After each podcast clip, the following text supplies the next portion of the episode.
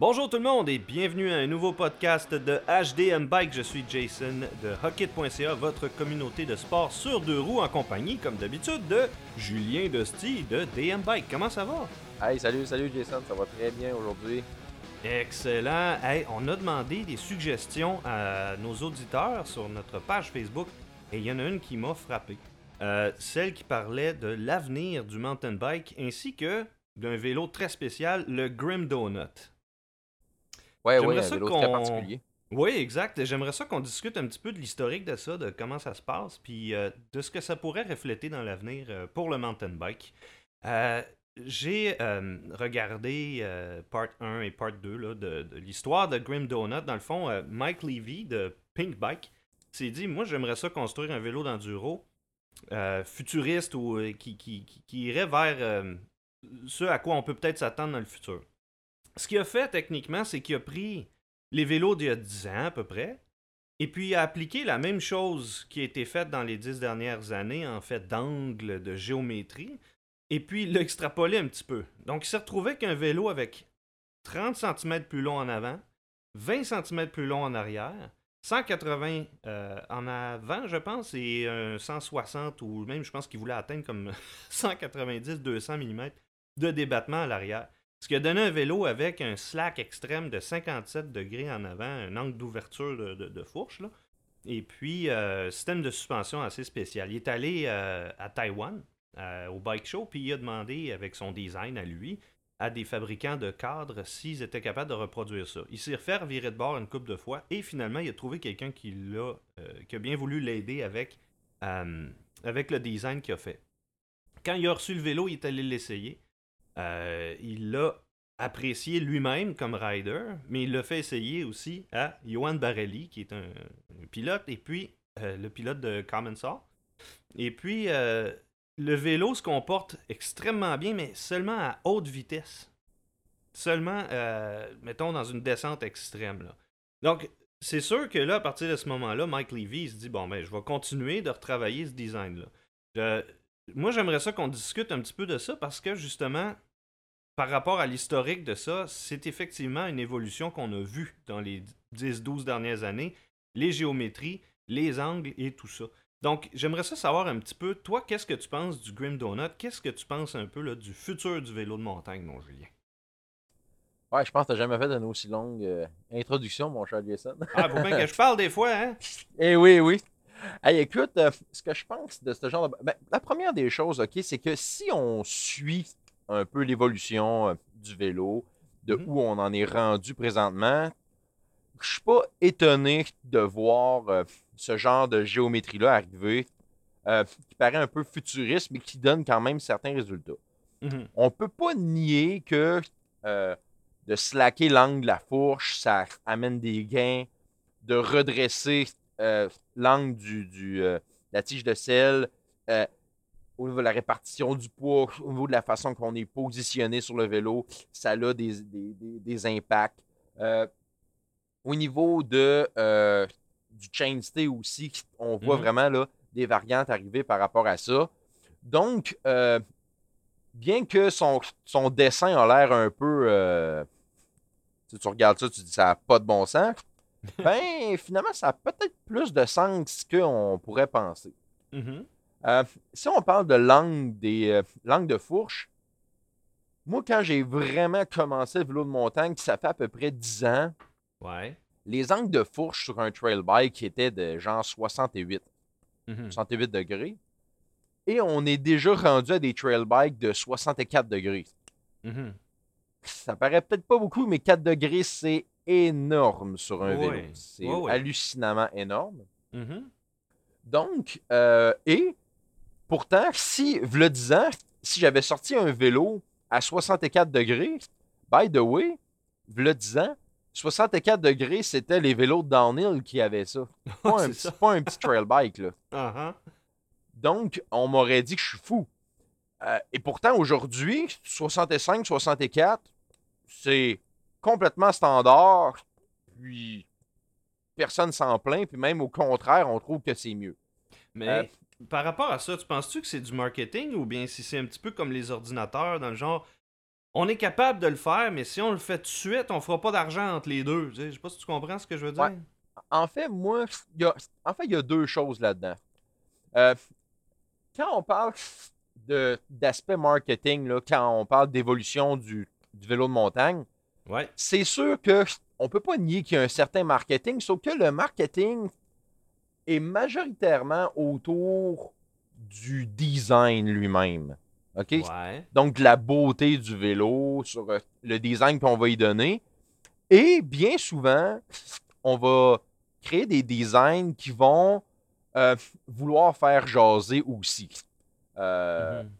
Et des fois, c'est pas nécessairement le pourquoi que le vélo a été modifié. Je m'explique, OK? Parce que là, c'est pas clair ce que je dis. Je vais donner un exemple. Le nouveau Specialized Enduro, mm-hmm. avec le système de de suspension et la suspension est rendue complètement proche du, boîtier de pédalier, comme, euh, comme euh, Santa Cruz ont fait. Mhm. Ce qui a motivé un peu au, départ euh, la compagnie à faire ça, c'est pas nécessairement le fait qu'ils voulaient révolutionner leur système, puis ils voulaient améliorer tout. Il y a deux, deux choses principales là-dedans. La première, c'était que la compagnie voulait permettre au niveau, au, niveau euh, dropper post d'avoir plus d'espace à l'intérieur, que ça soit mieux fait à ce niveau-là. Ouais, ouais, ouais. Et aussi, c'était euh, dans un objectif un peu look de euh, d'aller un peu dans le look comme Santa Cruz ont fait. OK. Mais Santa Cruz ont toujours été proéminents. Là, aussitôt qu'ils sortent de quoi, on dirait que le reste suit. Ils sont, sont très avant-gardistes. En fait, ils sont plus très très forts sur le plan marketing qu'avant-gardistes, je te dis. Ah, ok, ok. Euh, Santa Cruz, là, au niveau marketing, c'est des machines. C'est vraiment des machines. Puis, je dis pas ça de par le fait que c'est pas des bons bikes, mais ils arrivent à les vendre. Au contraire, ils ont d'excellentes machines. Mais mhm. on ne peut nier que Santa Cruz ont un, un marketing de fou. Euh, mhm. Puis ça marche. Ça marche la preuve, le prestige de cette, que cette marque-là a réussi à établir avec le temps, euh, c'est indéniable. Oh oui. Ceci dit, quand on, regarde euh, les, les, euh, les, articles de Pink Bike à propos du Specialized Enduro, mm-hmm. on parle pas vraiment des deux éléments que je viens de vous nommer. On parle de tous les, les éléments de géométrie, puis de courbe de suspension, de pourquoi ils ont fait ça, pourquoi.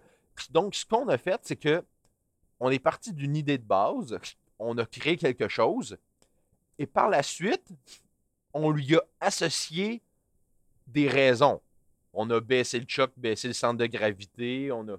Alors que, tu sais, la raison réelle première, c'est pas nécessairement ça. C'est juste que mhm. par la suite, on a comme justifié tout ça de par des gains que ça amène, parce qu'il y a des gains indéniables.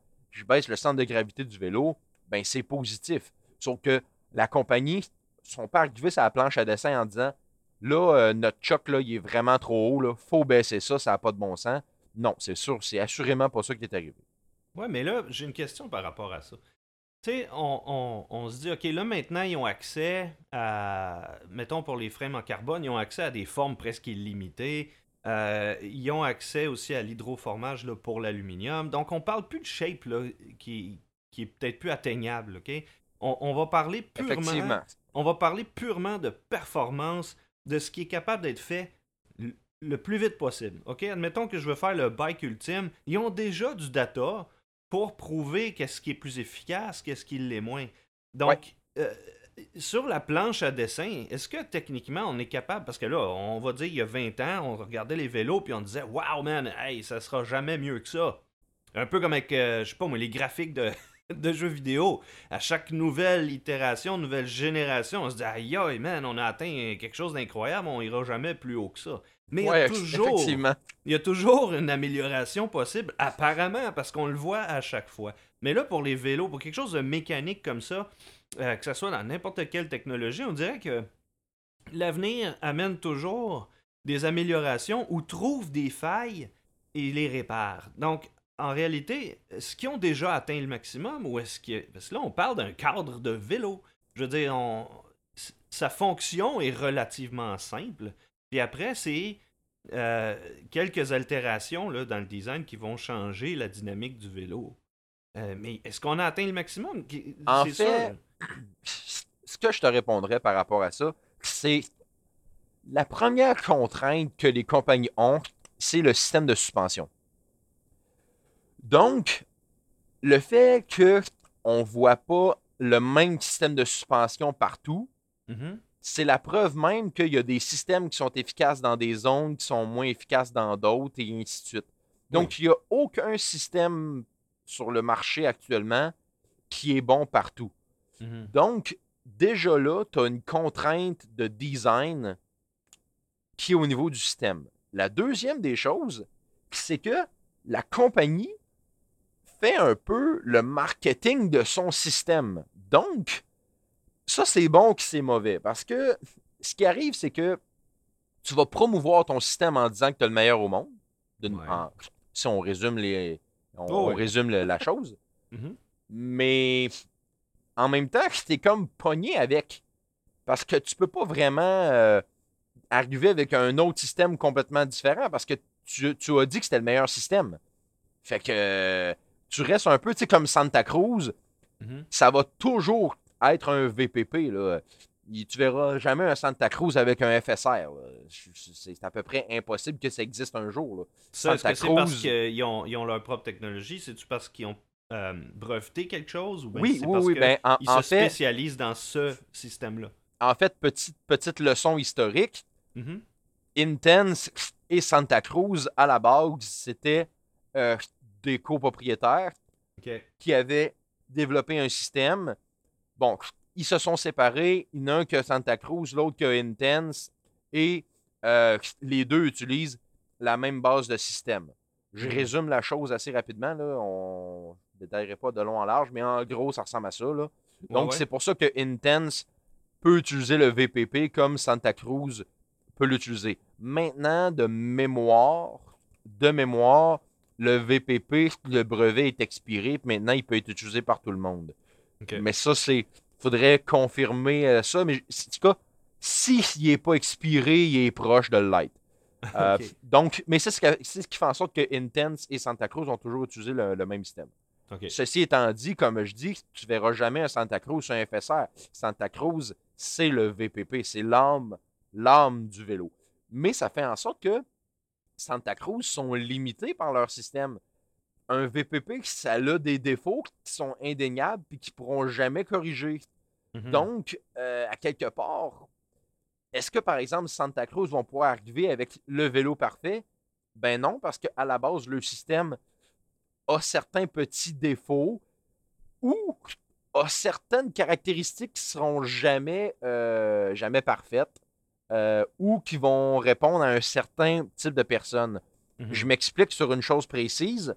Quand on parle de freinage, par exemple, l'anti-rise, OK, Ouais, ouais. euh, que j'expliquerai pas de long en large, Non, mais il y, a deux, il y a deux types de freinage. Conservation géométrique Mhm. ou euh, d'avoir un, euh, une sensibilité, donc un système actif. Donc, quand je vais freiner, soit que je m'arrange que le, système soit peu actif, mais je garde la géométrie de base du vélo qui me garde une maniabilité, Ouais. ou je viens un peu euh, euh, nuire à ma géométrie, mais je garde une traction arrière parce que je garde un système sensible. Mhm. Ça, c'est comme les deux, les deux philosophies du freinage. Sauf que certaines personnes vont préférer une, certaines personnes vont préférer l'autre. Et de toutes les recherches que j'ai faites, il n'y a rien, rien, rien. Puis de tous les designs, euh, ceux qui font des designs de cadres Ouais. à qui j'ai parlé, il n'y a absolument rien qui démontre que un est meilleur que l'autre. Mhm. Donc, par exemple, sur cette caractéristique-là, on ne pourra jamais arriver à- au saint graal du freinage parce que on a deux philosophies différentes qui pourront jamais vraiment déterminer laquelle est la meilleure des deux. Ben, D'un point de vue euh, purement euh, performance, là. Ouais. Euh, le, le CEO de, de Pivot, à qui euh, Mike Levy parle dans, le, dans, le, dans le- le petit film qu'ils ont fait sur le Ouais. Grim euh, Donut, dans le fond, il dit que les pilotes professionnels de, de- de course ont un mot à dire, mais les designers vont pas nécessairement écouter que ce que les pilotes ont à dire comme feedback.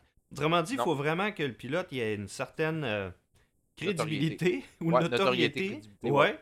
Euh, pour que ce qu'il propose comme, comme changement ou les, ses suggestions soient vraiment tenues en, en ligne de compte.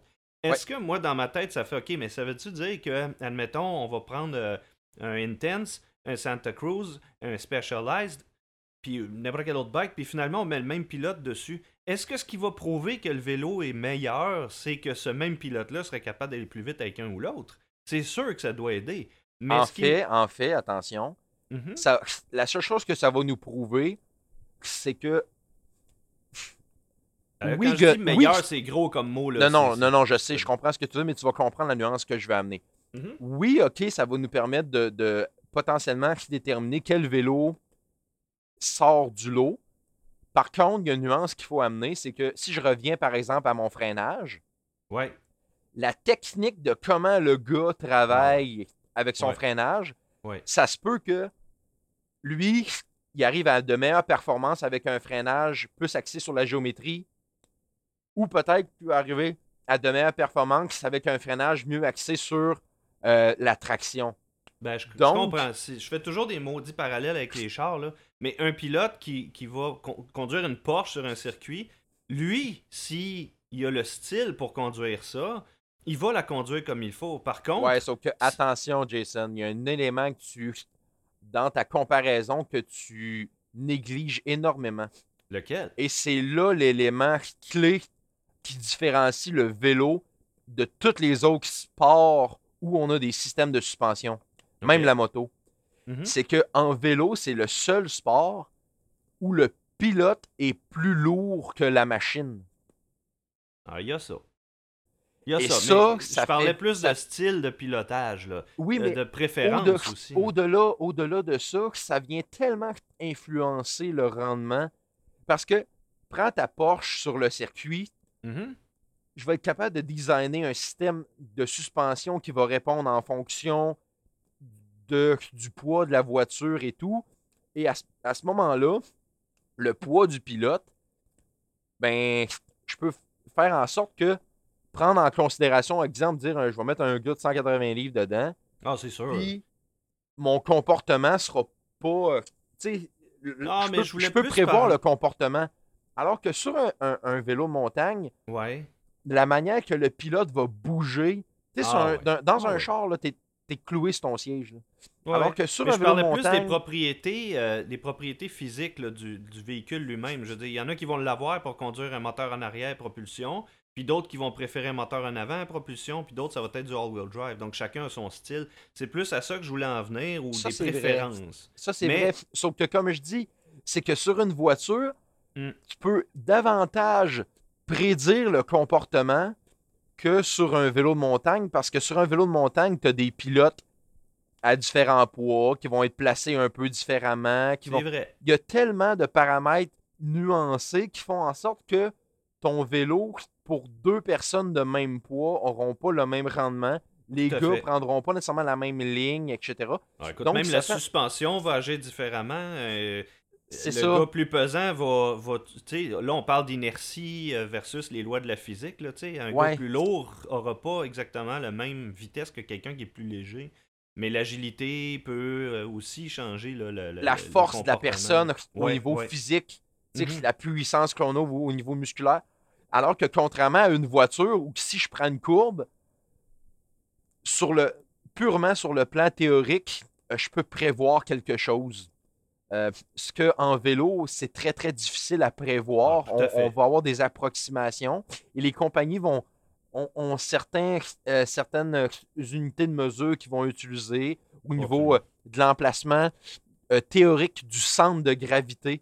Parce qu'une chose qu'il ne faut pas oublier, c'est que sur un vélo, OK, le centre de gravité euh, du pilote se déplace euh, quand il va pédaler de haut en bas, au freinage et tout. Donc, le centre de gravité va vraiment se déplacer, euh, contrairement à une voiture où le centre de gravité de la voiture, lui, il reste toujours à la même place. Là.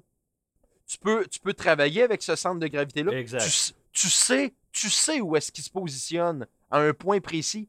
Alors Exact. que sur un, sur un humain, euh, moi et toi, même si on a approximativement le même poids, On travaillera pas de la même façon. là. mais notre centre de gravité n'est pas exactement au même endroit entre nous deux. Mhm. Donc, sur le même vélo, on se ramasse pas précisément avec le même centre de gravité au même endroit. Donc, Ah, Ah, c'est on vrai que vient ça encore peut de- créer une préférence où euh, moi et toi, on va, on va rider de la même façon, mettons, mais vu que nos physicalités sont différentes, hop, on n'aura pas la même performance. Donc aussi, d'où le choix de vélo et l'importance du choix de vélo et de géométrie à chaque personne. c'est ça. C'est pour ça que quand on arrive dans un vélo de montagne, les, les nuances de géométrie, de, de qualité de système, oui, on peut établir des lignes directrices. Sauf que comme je l'ai établi dans mes articles, Mhm. j'explique les deux côtés de la médaille. Un anti-squat fort, ça fait ça. Un anti-squat faible, ça fait ça. Mais jamais vous me voyez dire c'est mieux ça. Non, parce que chaque philosophie a des avantages et des inconvénients. Fait que c'est impossible d'arriver à une espèce de consensus de dire ça, c'est l'affaire la meilleure au monde. Et Ouais. encore là, selon, les, selon la piste qu'on va faire, selon le. Si je prends une trail avec full racine, full roche, puis je prends une autre trail qui est surtout avec des jumps et euh, sur terre battue, ben, j- j'aurai pas le même rendement sur le même vélo parce que je vais avoir un vélo qui va répondre mieux dans une situation, répondre moins bien dans une autre. Ah oui. Donc, euh, Mais en admettant qu'on parle de, de, de, de spécificité, là, euh, là, on Ouais. a parlé déjà des quatre types de, de vélos, mais en se tenant à ces, à ces catégories de riding-là pour chaque type de frame, là, ce que je vois aussi, c'est un genre de trickle-down, qu'on va dire, où comme euh, les technologies s'appliquent de plus en plus à des vélos euh, qui étaient auparavant... euh, par exemple, un vélo de downhill a déteint sur l'enduro. Comprends? oui, effectivement. effectivement. Et euh, ce qui déteint d'un, dans le fond, d'un bike de cross-country a créé un peu le, le trail bike, qui est comme un hybride un peu. Là. Mais Ouais. toutes les technologies qu'on voit s'appliquent de plus en plus à- aux vélos qui sont euh, un peu moins spécialisés en dessous. On, va donner, juste, juste pour exprimer ce que je veux dire de manière plus claire, euh, la technologie du XTR, tranquillement, s'est transférée de plus en plus vers le DORé, ce qui fait que le nouveau DORé est absolument euh, qualité remarquable, performance remarquable, parce que ça déteint vers les, euh, vers les catégories un peu moins élevées, on va dire. c'est sûr que si on prend le DORé 2020 versus le XTR 2011, mettons, Oui. mon DORé 2020, probablement qu'en termes de rendement, je dis pas que je vais être au même niveau, mais Ben, mettons que, mettons que c'est mieux que c'était, c'est ça, exactement. Et, et voilà, donc je fais le même parallèle avec les vélos. Je veux dire, des vélos qui coûtent moins cher vont avoir des technologies qui ont été appliquées et améliorées depuis 5 ou 6 ans à peu près. Mais le temps Ouais. de développement d'un vélo, on va parler de quasiment 2 à 3 ans avant qu'il soit mis en production. Euh, donc, on peut s'entendre que les designers puis les fabricants n'ont pas de temps à perdre? Donc, est-ce qu'il y a des designs qui fail vraiment ou est-ce que euh, tu penses que dans l'avenir, on va voir des, des, des- des changements vraiment si radicaux que ça par rapport à ce qu'on a maintenant? Est-ce qu'on va voir des changements radicaux? La réponse, c'est non. Est-ce qu'on va voir des, des nuances à travers le temps? C'est sûr. Est-ce qu'il y a des systèmes qui sont merdiques, là, genre à, à ne pas toucher? En 2021, non. Mhm. En 2005, oui. Donc, S'il y avait euh, encore une grosse période d'essais et erreurs à cette époque-là, Ouais. n'importe quoi entre Ah. 97 puis 2005, jusqu'à même 2007, 8, 9, d'après moi. Là. Ouais, c'est ça. Tu sais, en 2021, je dirais que il y a des systèmes qui sont encore simplistes, là, que je trouve qui. euh, mettons que je trouve qu'on on peut avoir mieux en termes de rendement théorique papier, là. Mhm. Euh, mais est-ce que je connais une compagnie, là, genre. euh, tu- je, je, je- je nommerais jamais ça, mais est-ce que, genre, en tête, j'ai une compagnie que je me dis, hey, Touche ça, ça, là, touche tellement pas à ça? Pour vrai, pas vraiment. Tu sais, genre, la compagnie Orange qui ont un single pivot très classique, Mhm. Ça a quand même certaines caractéristiques intéressantes malgré tout. Ils ont réussi à, à amener quelque chose d'intéressant. Fait que même ça, dans sa manière très, très, très simpliste, qui ont quand même certaines caractéristiques intéressantes malgré tout. Mhm. Donc, euh, non, j'ai aucune compagnie en tête de dire ça, c'est complètement merdique comme système, touchez pas à ça. Ouais, Donc, ouais, ouais. ceci dit, euh, c'est sûr que quand je regarde comment ça évolue, comment ça améliore, en fait, je dirais que on spécialise la chose. Tu sais, quand je regarde les, euh, les vélos euh, de downhill ou, ou d'enduro, Mhm. en fait, c'est qu'on améliore des caractéristiques précises pour Ouais. spécialiser le vélo dans sa catégorie à lui. C'est vraiment comme ça qu'on travaille. Mais dans Fait le fond, ce que ça a fait, c'est que ça a permis de diviser pour mieux régner dans le sport. C'est, là, je dis ça de Ouais, en de quelque phrase, sorte, mais, ouais. mais dans le sens où tout le monde peut trouver son compte à travers une machine. Euh, il y a quelques années, on aurait dit, OK, ben là, moi, c'est sûr que je m'en vais dans un bike park, ça va me prendre un vélo de downhill, parce que sinon, je vais me casser la gueule avec, le- avec n'importe quel autre bike. C'est Euh, ça. Ce qui fait que maintenant, si tu veux un trail bike, ben tu peux aller quand même dans un bike park avec, te faire du fun, mais tu vas aussi pouvoir rouler beaucoup plus facilement sur les petits sentiers, faire du vélo juste pour faire un peu de cardio, ou aller dans des pistes moins exigeantes, même des jump lines. Euh, vélo d'enduro est plus spécifique parce que tu vas pouvoir grimper plus facilement puis descendre très vite aussi. Mais le gars hardcore qui veut un bike de DH, ben il peut se gâter puis il peut aller chercher une machine qui est pointée directement vers le bas. C'est fait pour ça. Donc, Ouais, c'est ça. Je pense que le, le plaisir que tout le monde peut aller chercher avec les divers types de cadres qui existent puis de géométrie a été euh, mieux géré peut-être. Mais il y a une chose aussi, c'est que on, on apprend des choses au fur et à mesure. Tu sais, fais juste reculer, mettons, de 10 ans, OK? Mhm. Dans les vélos de cross-country, là, des guidons de 690 mm, t'en avais. Ouais, ouais. Aujourd'hui, là, stock, y a des vélos de cross-country qui viennent avec des 760 mm. Mhm. C'est très large. Sauf qu'ils se sont rendus compte que, ben, de un, les pistes de cross-country, euh, désolé, là, mais les, les parties descentes là, euh, sont rendues avec des drops, ce qu'on ne Ouais, voyait pas à- auparavant. Mhm. Euh, des dropper posts en cross-country, tu voyais pas ça, on commence à en voir apparaître. Donc, il y a, il y a plein de mélanges qui se font. Euh, on ne se le cachera pas que les vélos d'enduro, les plateformes de pédalage d'enduro, Mhm. viennent, viennent du cross-country précisément, mais la géométrie de descente qui découle du downhill.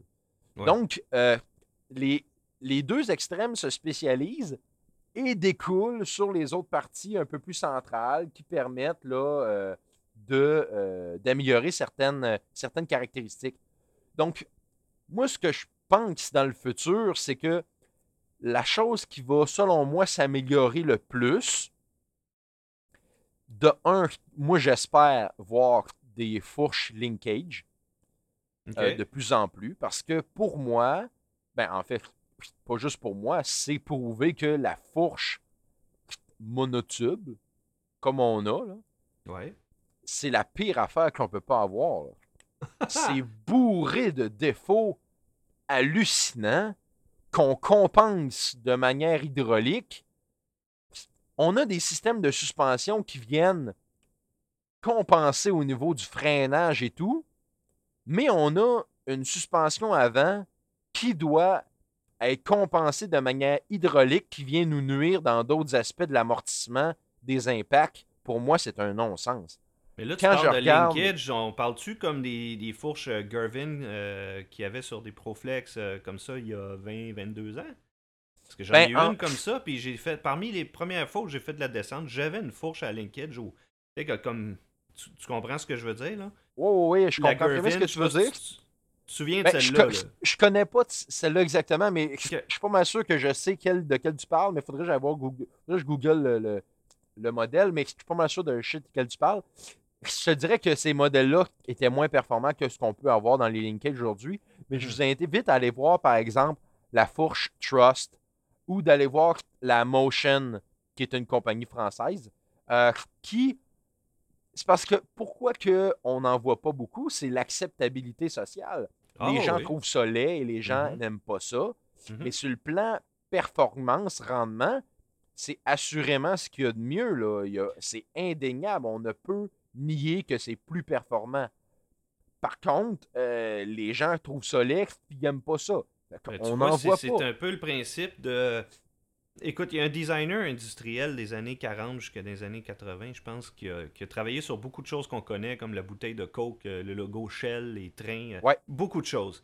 Et le principe que lui a toujours appliqué s'appelle Maya, qui en anglais c'est Most Advanced Yet Acceptable. Donc, le but pour le produit, c'est d'avoir quelque chose le plus avancé possible, mais toutefois acceptable. Donc, le fait est que ça prend un certain temps avant que la familiarité qu'on ait pour un produit ou quelque chose qu'on aime, on- qu'on accepte que ça change. Donc, c'est ce qui fait aussi partie d'un marketing fonctionnel. À chaque fois que quelqu'un amène quelque chose de trop radical, au départ, ça fait Oh! Mais après ça, on voit tranquillement que ça évolue vers ça pareil. Donc, Regarde, c'est un peu le même principe un- avec ta un fourche, très bon là. exemple, le, le marin Wolfridge, euh, ce vélo-là, posté sur les réseaux sociaux, tu as à peu près 80%, 60 même 90% des gens qui vont dire qu'il est. Mhm. Pourtant, ce- la performance de ce système-là, elle est hallucinante. Mais sur le plan visuel, c'est très radical comme changement. Mhm. Et Peut-être les dans gens- 20 ans, on va regarder ça puis se dire, ben, that's the way it is. C'est comme ça que ça devrait être.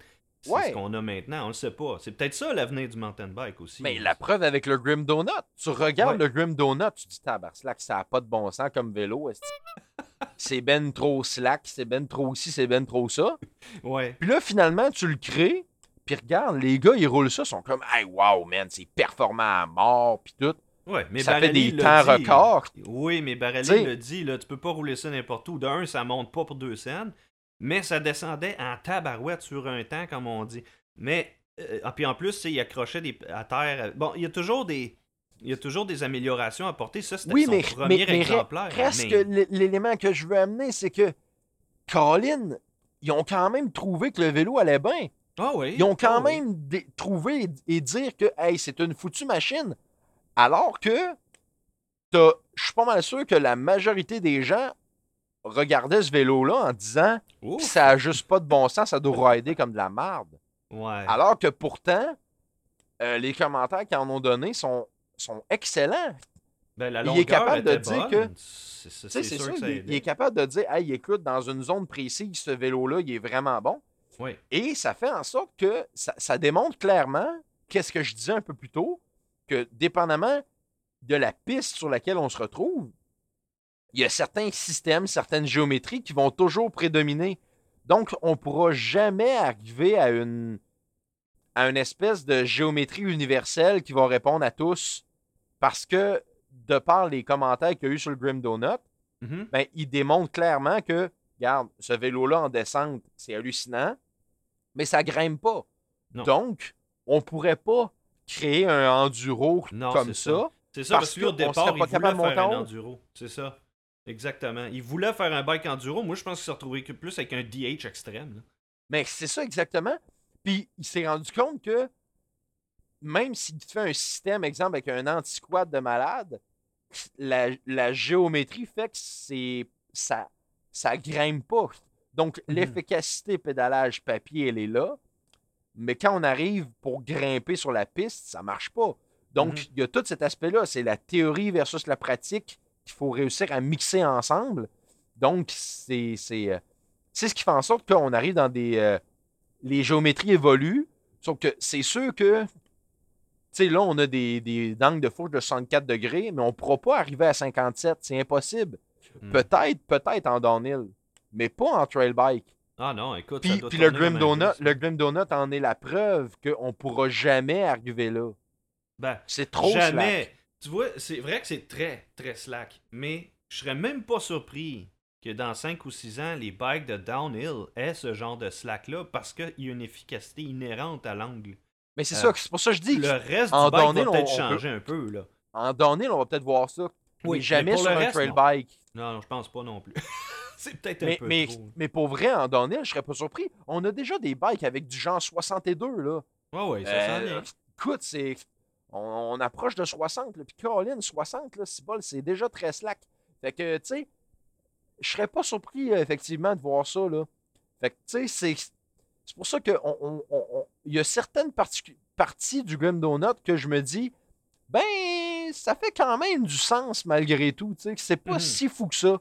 Donc, euh, euh, tu sais, puis on a, quelque chose on n'a pas parlé, mais l'angle du, la tige de sel, qui Ouais, vient jouer. lui, hein. L'angle, de tige de sel, la chose que je veux dire, c'est que ça influence pas la, la puissance qu'on va avoir au niveau du pédalage parce que Mhm. la manière qu'on va être positionné par rapport au pédalier, euh, la manière que notre genou est positionné par rapport à la pédale et tout, euh, ça fait, ça fait pas une différence. J'ai fait des recherches là-dessus, puis ça fait aucune différence. Ben, dans ce cas-là, j'ai une que- question pour toi, vite, vite. Ton Ouais. reach, ton reach, OK? Là, Ouais. là, tu veux avoir un, si- un siège qui est, euh, on va dire, positionné idéalement au-dessus du pédalier pour avoir le plus de puissance puis d'aise de pédalage. Ouais. Mais si tu gardes ta tige de selle droite, ça implique forcément, pour avoir le même reach, que ton bike doit être plus long, que ta roue arrière va être plus reculée si ton siège de ton tige de selle est plus droit. Ouais, sauf que ce que je disais justement, c'est que l'angle de, de la tige de sel influence pas l'efficacité du pédalage lui-même. là. Non. OK? Euh, le nombre de joules que tu vas développer, euh, le nombre de, pas de joules, mais de watts que tu vas développer, etc. C'est pas ça que ça va influencer. Mhm. Ce que ça va venir jouer, c'est sur la répartition de ton poids, sur la position que tu vas avoir sur le vélo quand tu vas grimper. Ouais. C'est ce qui va faire en sorte que tu vas être plus efficace pour grimper parce que ta position va être plus efficiente Mhm. mais ton, ton wattage en termes de développement de, de- de puissance sera pas amélioré parce que ta tige de sel est plus droite. C'est ça la grosse nuance. Fait que quand on parle d'efficacité de pédalage et à grimper, on parle pas de développement en watts. On parle d'efficacité de positionnement, de, de- de façon qu'on est placé pour grimper c'est une grosse nuance là, qu'il faut apporter là, dans, le, dans le vocabulaire. là. Mais en réalité, la différence entre l'efficacité et ce qu'on va dire l'efficience, c'est que l'efficacité brute va te permettre d'atteindre un objectif. Mais l'efficience, c'est ce qui va te permettre d'atteindre cet objectif-là de manière le plus économique possible. Ouais. Euh, là, dans le, le- le pédalage lui-même, mettons, en euh, tu grimpes, ben, ton angle de selle, si tu es assis sur ton vélo ou si tu es debout sur ton vélo, déjà, c'est pas la même chose. Mais Ouais. qu'est-ce qui fait que c'est différent au euh, côté dépenses énergétiques euh, d'avoir un tige de ciel, euh, wow, une tige de sel plus droite ou moins droite ou mieux positionnée différemment? Comment, comment tu vois ça? En quoi ça change ça? Ben, de un, une tige de sel un peu plus droite, c'est bénéfique pour grimper. Là. Ça, on, on- on peut pas. euh, c'est indéniable. Et pour moi, en fait, c'est que quand on arrive dans les vélos, parce que la tige de sel en angle, là, Ouais. en descente, anyway, t'es debout. Donc, avec l'arrivée des dropper posts et tout, euh, le fait qu'on dégage la selle, ben, ça fait en sorte que moi, là, même si mon, même si ma tige de sel est bien droite, là, Mhm. après que, le, après que le, le- la selle est complètement à terre, là, euh, la selle, elle me dérange plus pas en tout. Fait que, aussi bien avoir une géométrie d'angle de tige de sel qui me positionne de la meilleure façon possible pour grimper. Mhm. Puis après ça, en descente, ben, je l'oublie, je n'ai plus besoin. Ce Ouais. qui me préoccupe, c'est, comme tu as dit, mon reach, mon, mon head angle, euh, mon, mon chain stay en arrière, la longueur. Euh, donc, c'est euh, c'est ces éléments-là qui vont. euh, le, le, le BB drop, là, le, le Ouais, ouais. bottom bracket drop, là, ce que ça Mhm. influence là, au niveau du comportement. Donc, tous ces, ces éléments-là, c'est ça qui va influencer ma descente. L'angle de tige de sel a plus rapport. Donc, c'est pour ça qu'on est capable de vraiment aller optimiser les deux phases. Ouais, je vais vraiment là, aller chercher le meilleur angle possible de ma tige de sel. Puis par la suite, ben après ça, le dropper, il, il m'enlève ma selle, puis salut bye. Là. Mais là, il va toujours y avoir de quoi. Toujours de la place à l'amélioration, mais à Toujours. ce moment-là, c'est- c'est- ce qui arrive, c'est qu'ils le font toujours de manière extrêmement progressive. Oui, mais Euh, il y a une chose qu'on n'a pas parlé. Ouais. Pourquoi les systèmes de suspension évoluent énormément aussi? Mhm. C'est à cause des suspensions. Les suspensions, principalement les ressorts à air, ont énormément évolué depuis les dernières années. Et ça, ça vient énormément influencer la manière que les compagnies designent leur système de suspension. Ah, je me rappelle quand on a parlé des suspensions justement dans un autre podcast où tu disais par exemple que certains designs vont aller euh, euh, allonger la distance de, débattement par rapport à ce que le choc est capable de faire. Donc un choc de 60 va pouvoir aller faire un 120. Mais c'est la réaction des, des, stanchions, des pistons, des, des ressorts à air ou ressorts coil qui vont faire la différence par rapport à avant. Ouais, mais c'est parce que, tu sais, la manière, OK, la, courbe de progression du ressort. Si je prends, OK, mon choc que j'avais, mon Fox Float que j'avais sur mon vélo, mon Rocky Altitude que j'ai acheté euh, en 2012, ouais. Euh, et je prends un Float X2 que j'ai sur mon Orbea euh, Rallon actuellement, mm-hmm. la courbe de progressivité de ce ressort-là est complètement différente. Donc, les compagnies n'ont pas le choix d'adapter leur système à ces suspensions-là. Donc, euh, ça fait en sorte qu'il y a aussi une évolution euh, indéniable à ce niveau-là parce que la compagnie n'a pas le choix de modifier son système en fonction des nouveaux chocs. Fait qu'ils ne pourraient pas garder le même système pendant 10 ans parce que mhm. les chocs, eux autres, évoluent. Puis, à un moment donné, le système, il travaillerait très, très mal avec le nouveau choc. c'est pour ça. C'est pour ça aussi que sur vos vélos, là, vous pouvez pas mettre n'importe quel choc non plus. Je sais qu'on rentre dans quelque chose de spécifique et de complexe, là. Mais tu sais, moi, je sais très bien, OK, que euh, sur mon Orbea, là, je peux pas mettre n'importe quoi, là. Euh, il y, a, du valving à faire, il y a, plein de choses, là, plein de paramètres à prendre en considération, là. Fait que mm-hmm. faut, euh, si je prends un vieux vélo puis j'y mets un, un, un Float X2, que écoute, sur papier, ce choc-là est hallucinamment performant, hmm. ou un King Creek, mais ça se peut que sur mon, mon, ancien vélo 2010, que ça donne un rendement merdique parce que hmm. le système est, pas fait pour la manière que le ressort travaille. Ah, ça va avec les époques, là. C'est ça, fait que je me nuis. C'est ça, fait que c'est pour ça qu'il y a une évolution dans les systèmes aussi dû au à l'évolution des chocs, principalement des ressorts. Je comprends ce que tu veux euh, dire. Et ce, que, ce qui a évolué dans les dernières années, là, sérieux, là, c'est les ressorts. Parce que sur le plan hydraulique, là, si je prends exemple mon Fox Float que j'avais en 2012-2013, mm-hmm. puis je prends OK, un Fox euh, DPS actuel, excuse-moi, mais la différence, elle n'est pas extrême entre les deux sur le plan hydraulique. Par contre, le ressort, rien à voir. C'est complètement deux mondes différents.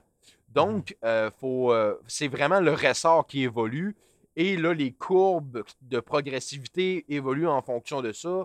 Donc, euh, je dirais que les systèmes de suspension, pourquoi ils ont changé à travers le temps, c'est vraiment à cause euh, à cause de l'évolution des ressorts. Puis là, ben là, les géométries, les traits évoluent, le sport se spécialise et tout. Mhm. Donc, euh, c'est ça. Là, deux choses qu'on peut arrêter, d'après moi, c'est de créer des boosts encore plus larges. Puis on peut-tu rester genre à soit 27,5 ou 29 puis arrêter ça là, là? Parce que ben, l'unification de, tous les fabricants, de toutes les pièces aftermarket, de tout doit changer parce que le diamètre des roues a changé. Je pense que c'est pour le mieux.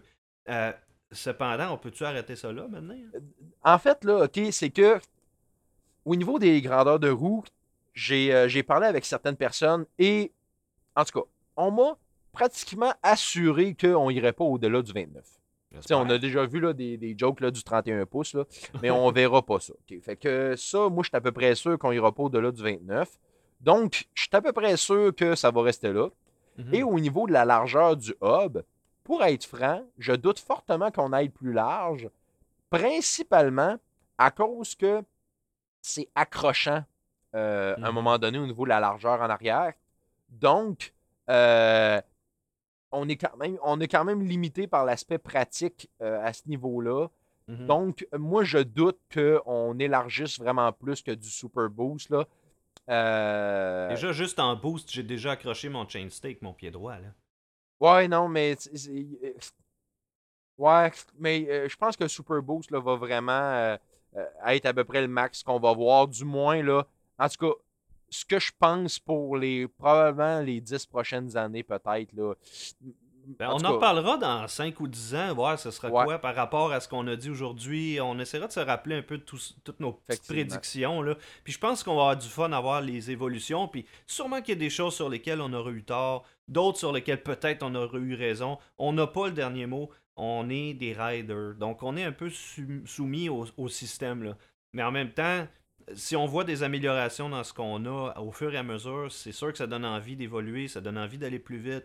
Puis euh, je pense déjà que l'amélioration par rapport au bike de 10, 15 et 20 ans est énorme. On apprécie nos machines. Moi, en tout cas, je, trouve mon vélo fantastique. Puis j'aime les, dernières générations de vélos. Il y a vraiment de quoi se réjouir de- de- des, des avancées qu'il y a eu. Là.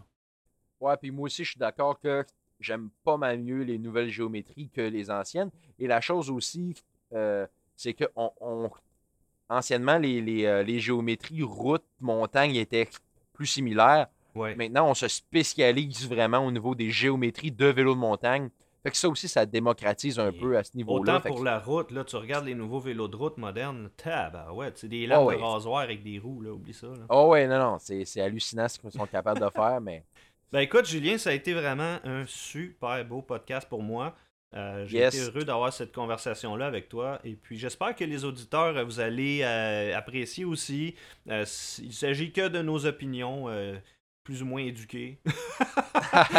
Donc, Puis, euh, hésitez, hésitez pas non plus à- en commentaire à nous dire ce que vous en pensez, puis votre vision et tout. Là, ouais, puis c'est toujours le fun d'interagir, d'interagir, avec tout le monde là, euh, sur Ouais. différents sujets. Là. Puis on a trouvé ça intéressant d'avoir vos suggestions parce que ça nous, ça nous excite aussi. tu sais, On... Ah oui, c'est vrai, on pourrait parler de ça. C'est toujours le fun d'avoir votre inspiration dans nos podcasts et nos vidéos. Donc, euh, Julien, je te remercie infiniment. Ça fait plaisir, Jason. ouais, excuse-moi, je pensais que tu allais dire d'autres choses. Bon, ben écoute, je te remercie infiniment, Julien. Yes! Et puis, on se reparle bientôt. Merci à tous. À la prochaine, Jason. Bye bye.